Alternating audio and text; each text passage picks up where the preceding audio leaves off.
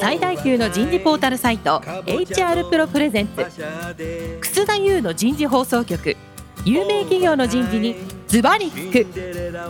年間数百社の人事を訪問し続けている人事のスペシャリストでありシンガーソングライターとしても活躍する HR エグゼクティブコンソーシアム代表の楠田優が有名企業の人事や人事をサポートする専門家を招いて企業が抱える課題や実際の事例を紹介しながら解決策を模索していきますこの番組はビジネスコーチ株式会社株式会社ワークスジャパンの提供でお送りいたします管理職の僕があとはやるから楠田優の人事放送局、有名企業の人事にズバーリ聞くパーソナリティの楠田優です。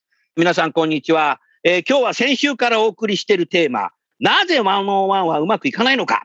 エンゲージメント経営を実現するために本当に必要なことは、えー先週はそもそもワンオンワンで経営陣は何を実現したいのか、えーお聞きになったでしょうか。もし聞かれてない方は、そっちからですね、最初から聞いていただいて、え今日の方に流れていただけるといいと思います。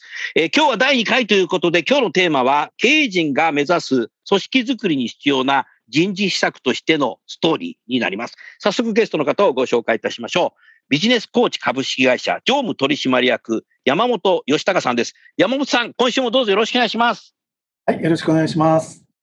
山本さん、先週の話は面白かった。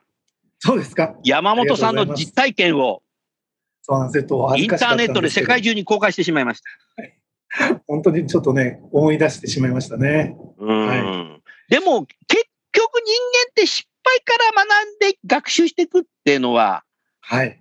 なんか教科書通りっぽいけど、教科書載ってなくてもあるよね、これ。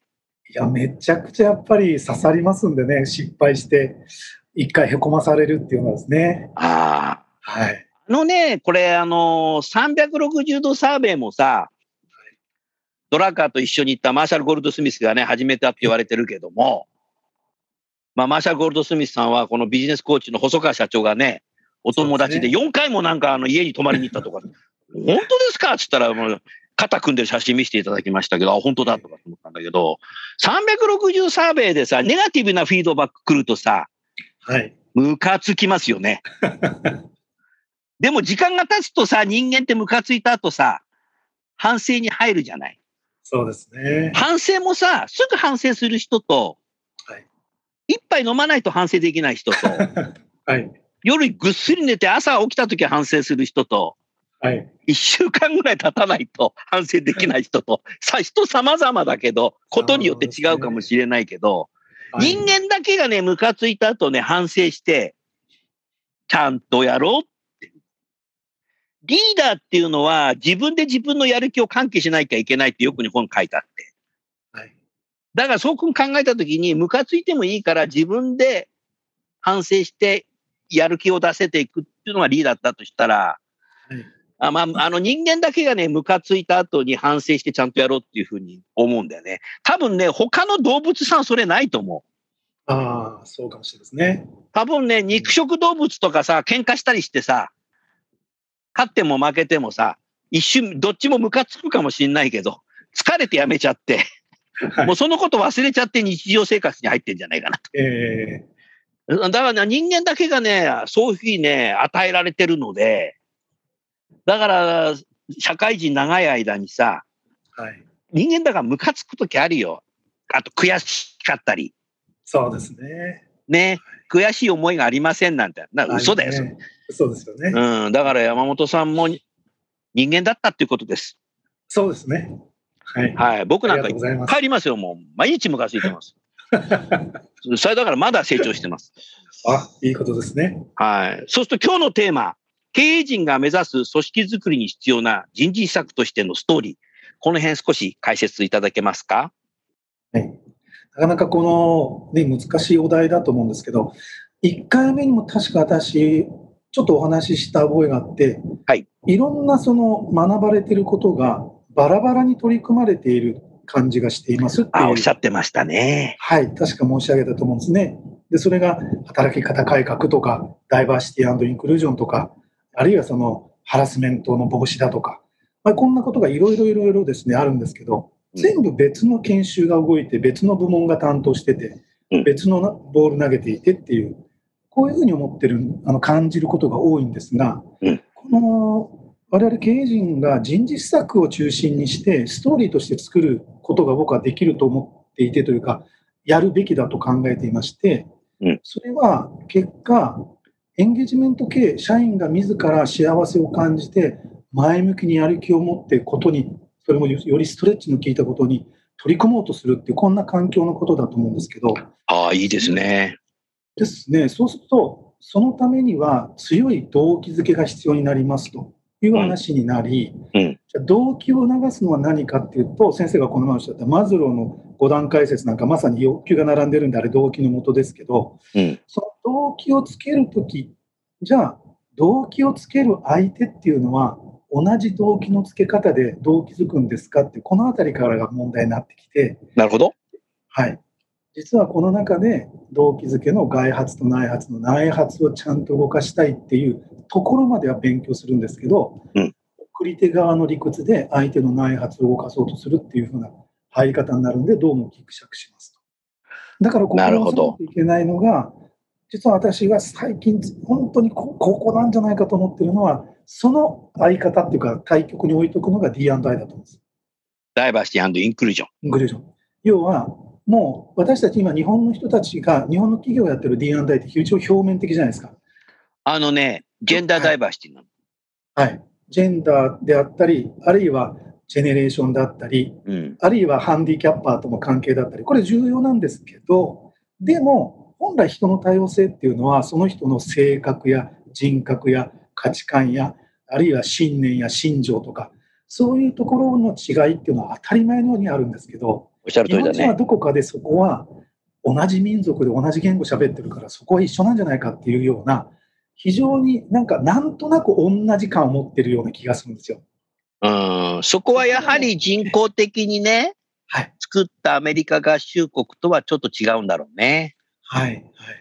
うん。で確かに共通するところもたくさんあるんですが、でもある人はものすごく情熱的、ある人はものすごくクールだったり、ある人はものすごい出世欲が強いけど、ある人は貢献欲の方が強いとか、いろんな違いがあるっていうその多様性を、もっと根本的多様性を本当に認識しながら理解して、重要して、相互尊重するっていうところにもっと立ち位置寄せる必要があると思うんですね。ああおっしゃる通りだね。はい、そこがつかめるんで、内発的動機に、あ、この人はこの価値観のここが働くっていうとこにつながってるんだと。この人はこの人の好む行動傾向として、こういう部門のこういう役割が一番向いてるんだっていうふうな、こう、紐付けができ始めると思うんですよね。今、山本さんの話を聞いて2つあはい。思ったんですけど、部下の内発的な意見をはい。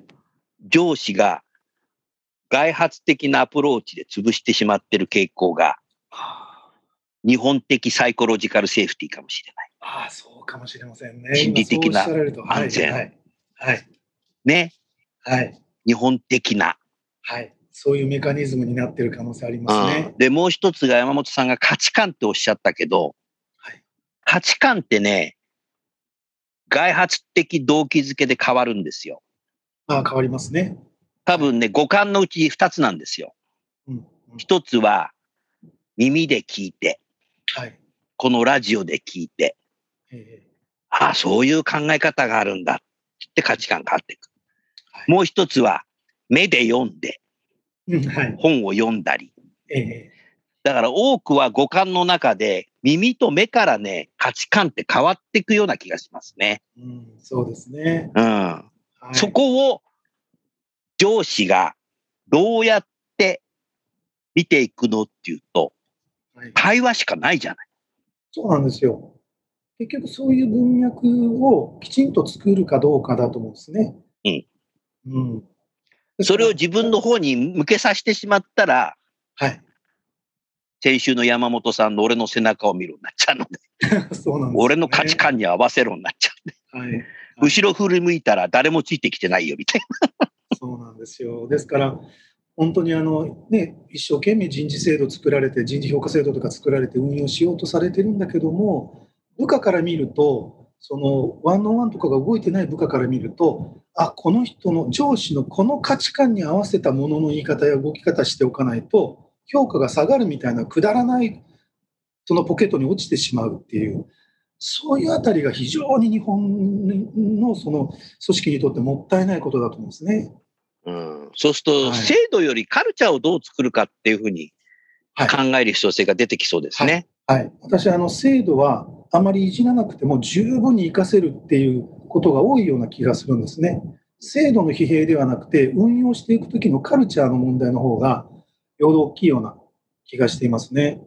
相手の価値観に応じて何かあ私は実は山本さんこんなことを今期は挑戦してみたいんですよって仮に言ってくれたとしてもさっき先生がおっしゃったようにお前そんなくだらねえこと言ってんだよお前この数字やらなきゃいけないのに決まってんだろうっていうふうになるともうその人もそれを言わなくなりますよね。制度をね、改定したい、変えたいっていうのはね、はい。人事制度企画の担当者の MBO を達成するために思えて仕方がないんですよ。はい。じカルチャーはっていうと、え今言った人事の人が MBO で制度を作るっていうのがカルチャー。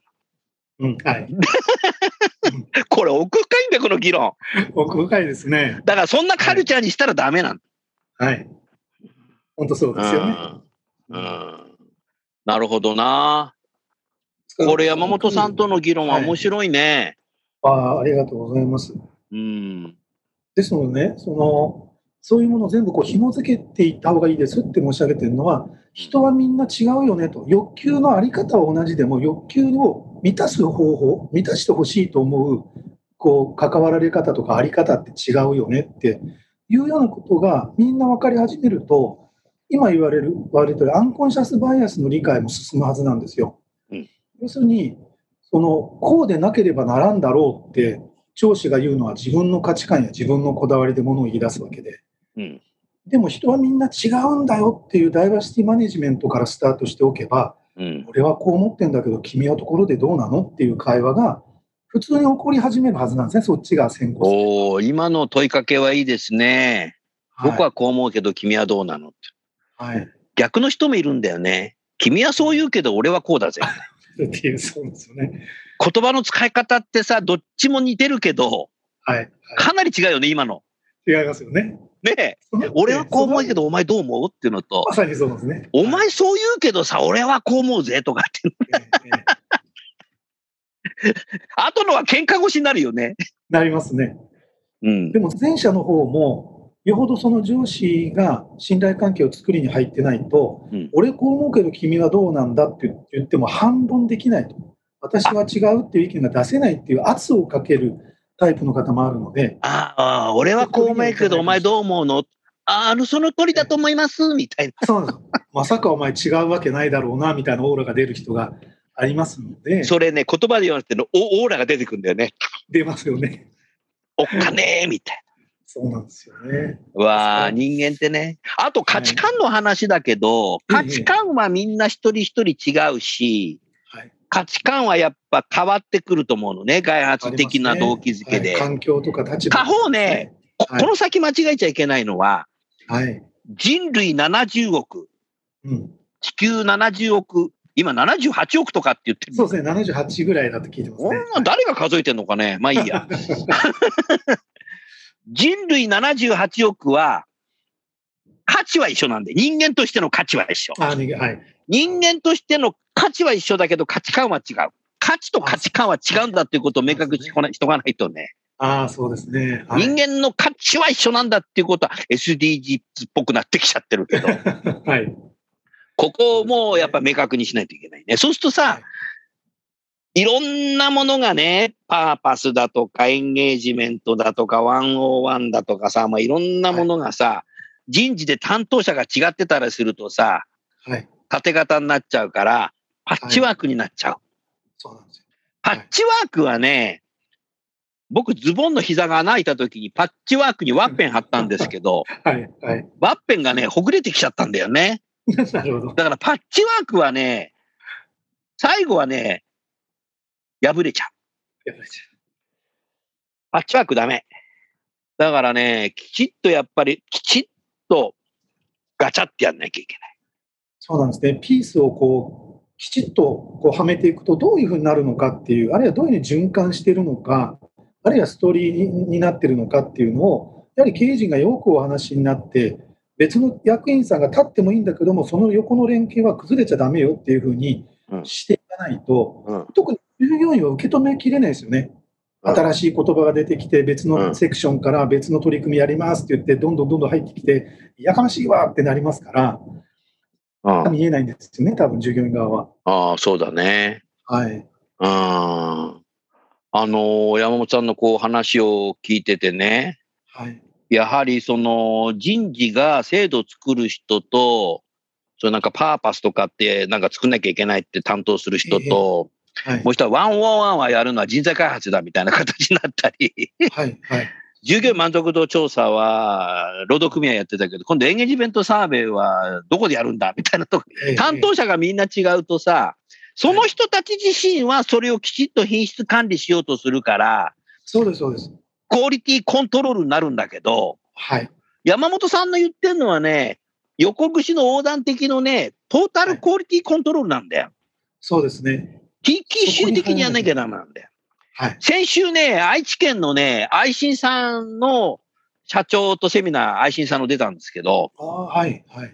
あの、4月に愛心 AW さんと愛心正規さんが合併されて、新しい社長、吉田さんと対話してね、吉田さんとセミナー一緒出てきて、愛心の幹部、愛心のグループ会社の役員全員出て、僕が講演したんですけど、はい。愛心さんの素晴らしいのはね、やはりその自動車部品メーカーとしてね、TQC をね、重視してるから品質がいいんですよっていうのは僕、はい吉田社長にね、ええ最初にお話したんですけどね。はい。まあ、そこで今、山本さんの話聞いてて思い出したんだけど、だからやっぱり人事ははい。全体をさ、パッチワークにするんじゃなくて、はい。トータルクオリティコントロールでね、はい。やはりやっていく必要性が僕ね、品質管理上必要なんじゃないかなって今日思ったい。や、必要だと思うんですよね。文化と人に影響を及ぼすセクションですから、うん本当にあの、ここが TQC が通らないとまずいんだろうなと思うんですよね。うん。はい。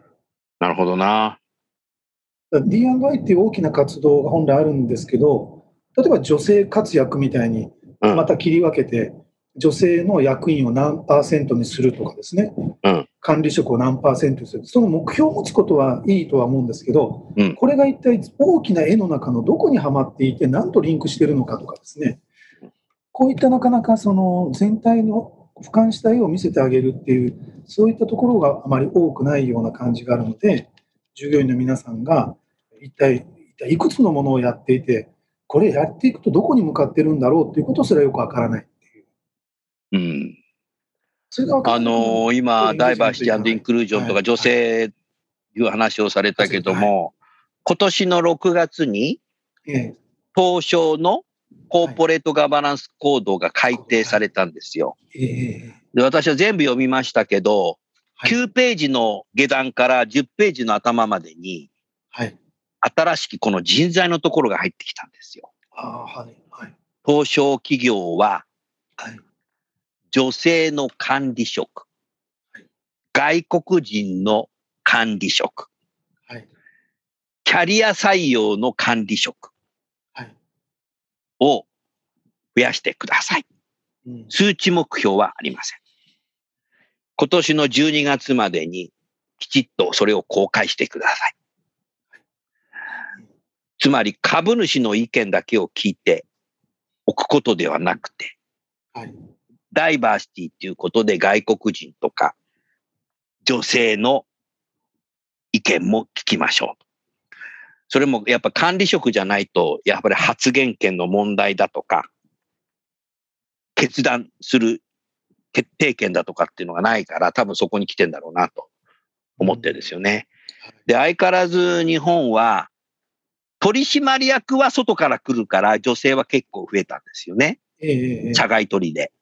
でも執行役員は中の人なので、はい女性は人事か広報で一人いるっていうのはだいぶ増えてきたんですけど、はい。まだ部課長がね、ああ、そうですね。今日訪問した企業なんか4%しかいないっていうし、先週の企業は2.5%しかいないとか言ってるので、相変わらず男性中心主義なんでも他方、新入社員は男女半々ずつ取ってるっていうんで、おお、人類の比率と一緒でいいですねって言ってるんですけど、やがてみんな女性はどこ行っちゃうんだろうなっていうぐらい。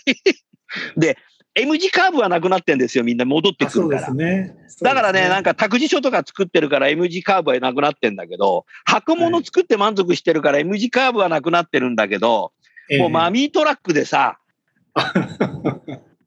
アンコンシャスバイアスで区別されちゃって、あの男性、日本人の男性管理職は、女性を差別しないけど区別しちゃうんで、アンコンシャスバイアス入っちゃうから、あもうその後もマミートラック入っちゃってさ、今回の東京オリンピック・パラリンピックにさ、はい、その競技にさ、あの、マミートラック競争とかないですよね。そうですね。はい オリパラ、ね、だから、あえて言いましたけど、ええ、もう世界中でさ、マミートラック競争やってんの、これ日本だけなんじゃないかと思って。オリンピックの種目にも入んないよ。ええ、国体だよ、これは。まあ、そういうこと言うと、ちょっと いろんなまたね、お叱りをお受けしますので、ここまでにしときますけど、はいはい、だからね、やはりね、そういうこともきちっとさ、パッチワークじゃなくて、そうですね。東証が言ってるからとか、金融庁が言ってるからとかじゃなくて、はい、経営としてどうすんだっていうことを本当に議論しないと、はい。あかんですな。ですね。ですから今、その、まあ、アンコンシャスバイアスのね、まあ、今、単語がまず先生のお出しいただきましたけど、アンコンシャスバイアスのちょっとだけこう、ありうというか、舵がちょろっと切れただけでハラスメントが起きてくるんですよね。あ何々ハラスメントっていうのは誰々の偏見から起こることが一番多い多いわけで、あそうすると、さっき申しましたように、ハラスメントが防止法が出たから躍起になって研修やってますけど、じゃあそれやるときには必ずその前にあるアンコンシャスバイアスの理解をセットにして、アンコンシャスバイアスがなぜ起きてややこしくなるかっていうのは多様性の理解をすべきであって、ここに D&I がつくと。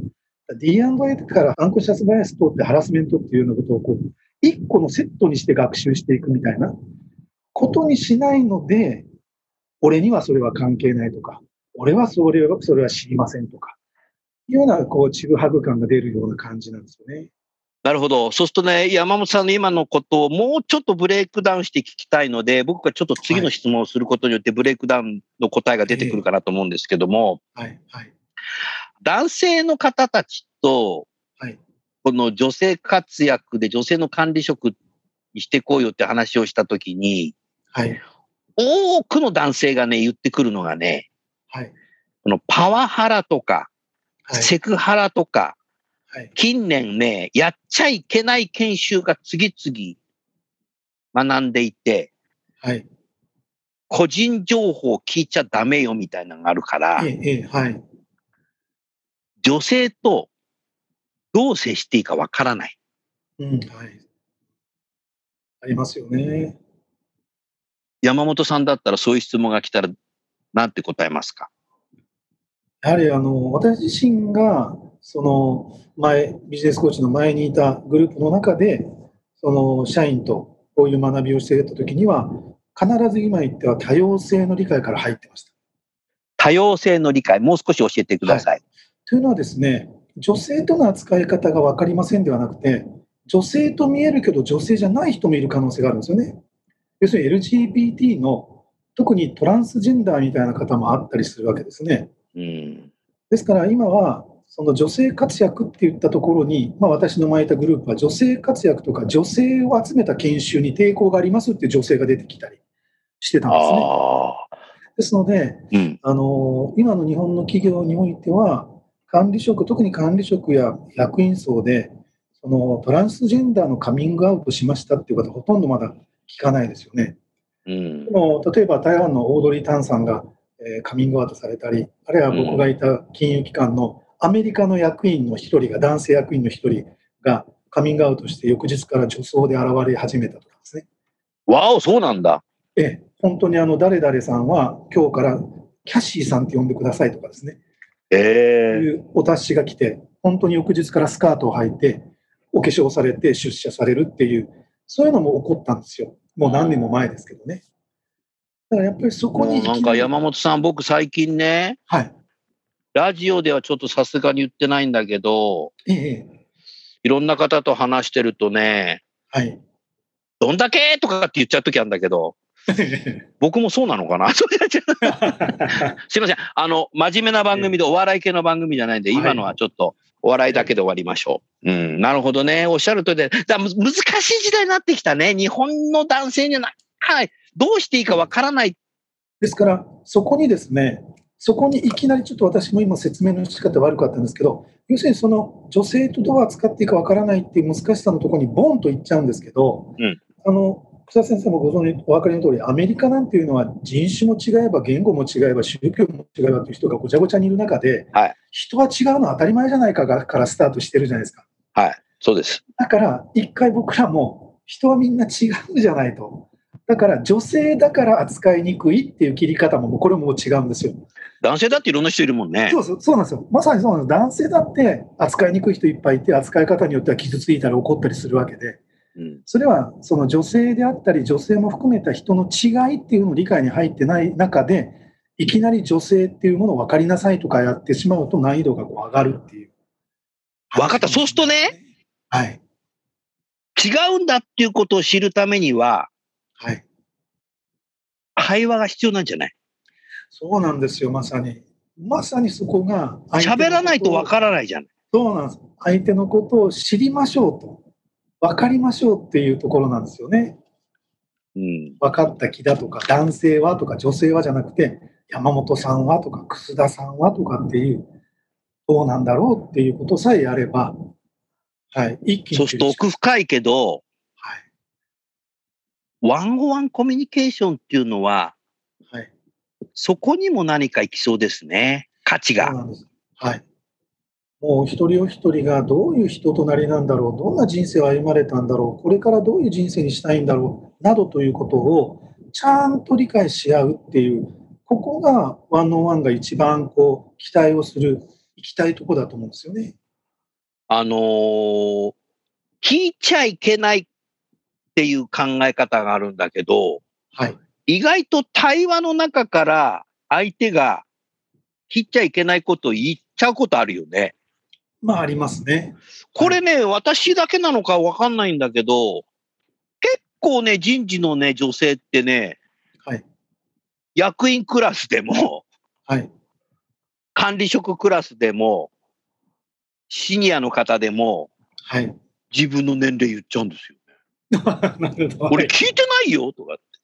ええだからジョークで俺メモしとこうとかって言うんだけど、ええこれはだからね、楠田さん、なんで僕に年齢言うのって、だって、楠田さんは話しやすいからとか、うん、話しやすいっていうことはやっぱ対話してるからなんだろうな。そうなんですね。まさにだからこれ僕だけじゃないと思うんですよ。はい。だから女性が執行役員クラスなのに、はい。自分からね、年齢言ってくるんですよ。うん、ドキッてしますけどね。えええいや、だからね、一歳何歳ですか？とか聞いたことないですよって興味ないし。だやっぱねそこまで関係を作るのは難しいかもしれないけど、やはりそれは対話があるから、えはい。そういうことが言い出すんだろうし、全く対話がないメールだけの世界だったら、ああ、ちょっと行き着かないですよね。そうするとね、コミュニケーションっていうのは僕はよく言うんだけど、口頭コミュニケーションと文字コミュニケーションがあるので、はい。文字コミュニケーションも今チャットとかがあるから、ツールがいっぱいあるからできちゃうんだよね。えだから前、回の1回目の時と一緒で、その進捗管理とかそういうのは、も文字コミュニケーションでもできるかもしれないけど、はい。ダイバーシティインクルージョンとか、自己実現だとか、そういうことで部下のための時間を作るワンオンワンだとかっていうのは、やはり口頭コミュニケーションでやらないとダメだね。オンラインでもいいから。はい。そうですね。相手の表情も見えて、はい。そういうところが、このワンワンであったり、あるいはオンラインでそういうテーマに向かうっていうことであれば、オンラインもまた使い方っていうか、深さが変わると思うんですけどね。うんうん。うん、なるほどね。はい。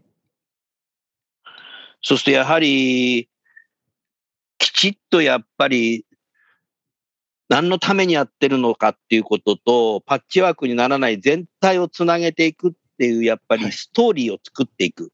はい。それをやっぱり社長がストーリーで語る、そうですね。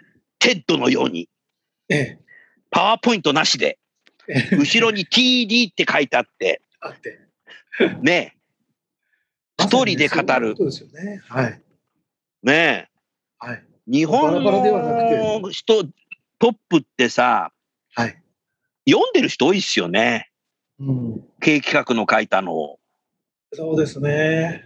あの、アメリカ人ってそういうのあんまりないででね、あの、 TED に出てくる人って、カンペ見てないでしょ、あれ。いや、本当自分の言葉ですよね。ああいうリーダーはさ、はい。ビジネスコーチがもっと開発しなきゃダメだよ。本当おっしゃるとりですね。もっと自分のなんかさ、経営企画が書いたのを読んでるとさ、下の役員とかがさ、ですよねーって言ってるだけでさ、朝礼誤解ですかみたいな。うんそうですね。あの、衆議院本会議でもそうですけはい。ど、日本人は読んじゃうのが多いよね。そうですね。あれ届かないですからね、あれやられると。うん。だって僕たち今、ラジオでやってるけど、全くさ、読んでないもんね、これ。読んでないですね。はい。読まないでストーーリーで語れるってどういうスキルなんでしょうね、あれ？どうなんでしょうね。うん、やっぱりいつもそのつながりとかを考えてるんでしょうね。自分の頭の中で。ああ。はい。まあ、新しい言葉が仮に出てきたとしても、この言葉って今まで考えてるこの中のどっかに入るんだろうか、入らないんだろうか、みたいなことを一生懸命考えながら、自分の中の物語の中に入れようとしてるんだと思うんですよね。ああ。やはりこれからは、ストーリーで語れる人をやっぱり作らないとダメだね。考えたら、プレゼンテーションっていうのはさ、大概が聞くじゃないですか。はいはい。A 君が喋っても B さんが喋っても、同じプレゼンテーションの説明なんですよね。えええだからページめくっていけばその資料を説明するだけだから。え。はいだから、チャットボットでも説明できたかもしれない。はいはい。そうですねだけど、ストーリーで語るっていうのは、その人しかし話せないんだよね、きっと。そうなんですよね。ねうん。だからやっぱり人間の価値ってストーリーで語るっていうのが、そろそろパーソナライズってことを考えたときに集団的な管理だとプレゼンテーションになっちゃうから、重要になるんじゃないかなって先週、今週、山本さんって話してて、そういうふうに思いました。ああ、ありがとうございます。本当にあの、上手なその、こう、語りかけをしてくる方っていうのは、例えば背景に写真が一つとか、文字が一文字書いてあることで自分のマインドとか情熱をドーンと伝えられたりしますから、ああいうスキルですよね、力。創業社長とか、ええ、しかも大きくなったオーナーの、創業オーナー社長は得意ですよね。そうですね。本当そうですね。アメリカが本社のグローバル企業って、アメリカの本社に経営企画部ってない会社が多いよね。経営企画というのとかま聞かないですね。はい。社長が自分で自分のお金でコーチをつけて、あ、それは非常にたくさん。自分の言葉で喋りますよね。はい、はい。まあもちろん誰かが原稿書いて読む場合もあるけど、最近なんかこういうところに置いてね、ええあるけども。なんかさ、読んでたらかっこよくないよね。ねやっぱそこをこれからはやっていきたいなっていうふうに今日思いました。私もそう感じます。さあ、皆さん、いかがだったでしょうか？そろそろ時間ですので、来週はですね、テーマ、現場の管理職が101をできるようになるために必要なこと。おー、もうこのテーマだとね、山本さん、アクセス数が増えるんですよ。あ、そうなんですね。ここほら、はいノウハウになるじゃない。そうですね。はい。えーっていうふうに僕がまたオリエンテーションしちゃうもんだからみんな来週聞こうってなっちゃう。えーそれじゃあ最後にゲストの方をご紹介して番組を終わりましょう。えービジネスコーチ社の山本さんでした。山本さん、今週もありがとうございました。はい、ありがとうございました。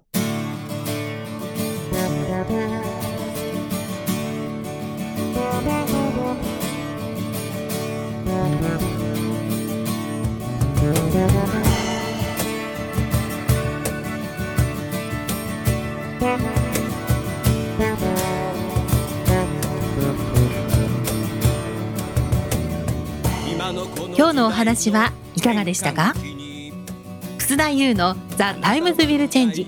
時代は変えられる」とともにエンディングといたします。この番組は日本最大級の人事ポータルサイト HR プロのウェブサイトからもお聞きいただくことができます。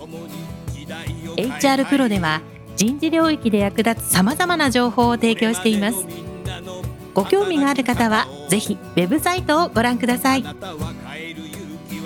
この番組は人と組織の生産性を高めるビジネスコーチ株式会社。企業の人材採用支援キャリア支援を通じて人と企業の持続的な成長と価値創造に貢献する株式会社ワークスジャパンの提供でお送りいたしました。それでは来週もお楽しみに。